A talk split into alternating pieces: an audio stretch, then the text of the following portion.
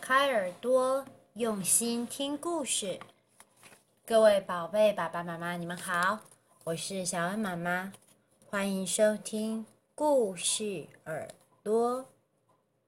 今天呢，小恩妈妈要跟大家分享一本关于小海豹的故事。喜欢小动物的宝贝们，千万不要错过喽！故事发生在二零一二年，加拿大东南方的一个岛屿——爱德华王子岛。曾经在海上航行的船员乔治爷爷，在今天一如往常，带着他的小狗去海边散步。小狗跳下车，在雪地上留下无数的脚印。和乔治爷爷一前一后的往海边走去，可是突然，小狗开始频繁的上下窜动。乔治爷爷看着狗儿不寻常的反应，意识到有了东西吸引了狗儿的注意。顺着狗儿的方向，乔治爷爷发现，在原本都是白雪的岸边，有个浅白色的小雪团在蠕动着。乔治爷爷稍微向前一点，仔细一看，原来是一头毛茸茸、刚出生的小海豹。一旁陪伴小海豹的，还有一只体型略大、颜色略深的海豹妈妈。乔治爷爷的出现，海豹妈妈用她的身体轻轻摩擦小海豹，让它安心。小海豹躲在妈妈的身后，不时地偷偷望向乔治爷爷的方向。为了不打扰海豹妈妈的休息，乔治爷爷看了一会儿就离开了。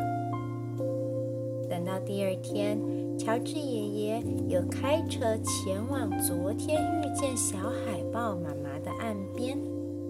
然而，今天迎接他的不是昨天温馨的母子画面，而是海豹妈妈正在遭受郊狼们的攻击。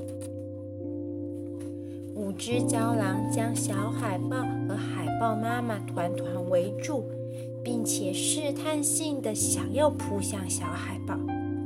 海豹妈妈张开嘴巴，用它的身体坚定的不断碰撞胶囊，试图保护自己的宝宝。听见了乔治爷爷和小狗的声音，胶囊们迅速躲入附近的树丛中，在那里等。待下一次的机会。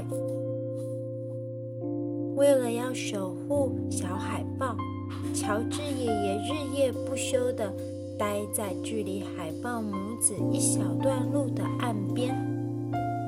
可是，这样的守备工作让乔治爷爷疲惫不堪。幸好，乔治爷爷的邻居，也是附近的传灯寺法师朋友们。伸出援手，他们组成了护身行动队伍，不分日夜地轮班守在岸边。但是郊狼们并没有放弃攻击。最后，乔治爷爷和法师们用铁丝网架起警报器，阻止狼群更加进入。但是，在爱德华王子岛寒冷的冬天，如果郊狼们没吃到食物，郊狼们也即将丧失生命。慈悲的乔治爷爷一连几天都提着超市的提袋来到岸边，将食物挂在狼能够够得着的矮树枝上，希望狼群也能够填饱肚子。海豹妈妈终于放下了对人类的戒心，在乔治爷爷陪伴他们两个礼拜之后，独立地钻入海中觅食，留下小海豹和乔治爷爷一同入睡。整整一个月的时间，法师们和乔治爷爷轮班站在零下十几度的风雪里，不分日夜，守护着小海豹母子。幸福的时刻终于到来了。小海豹身上所有的胎毛都已经褪除，露出了光滑的皮肤。在一个寻常的上午，小海豹陪伴着妈妈一起钻入海里，离开了他们生活一个月的王子岛海岸。乔治爷爷和法师们偶尔都会到海边看看，看看小海豹。是不是还有回来？这本绘本的书名是《我们的世界：守护小海豹》。故事里面没有文字，只有绘着写实的油画，还附有当时的照片。